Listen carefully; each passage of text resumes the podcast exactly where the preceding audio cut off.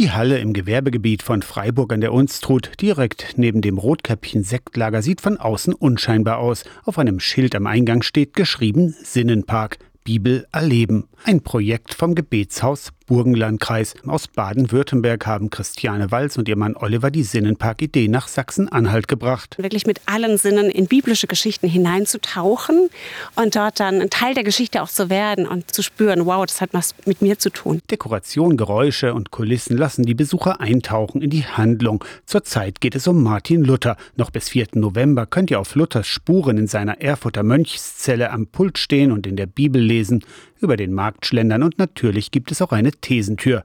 Sinnenpark und Gebetshaus gehören ganz eng zusammen. Gebetshäuser, das sind die modernen Burgen. Ein Rückzugsort, ein sicherer Ort, auch wo man sich ja gemeinsam zurückziehen kann ins Gebet gehen kann, aber genauso auch, wo man Vorbereitungen trifft, Pläne schmiedet, den Blick auf die Region hat. Wo kann man besser ein Gebetshaus als Burg starten als im Burgenlandkreis? Bevor sie vor etwas mehr als einem Jahr nach Freiburg gekommen sind, waren Oliver und Christiane Walz Pastor und Pastorin der Heilsarmee. Dadurch, dass es uns natürlich geprägt hat und wir auch sagen, das ist unser Lebensziel auch irgendwo. Ne?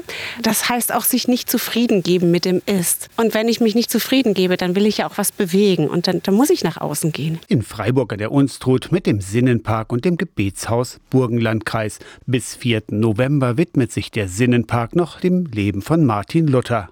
Aus der Kirchenredaktion Torsten Kessler, Radio SAW.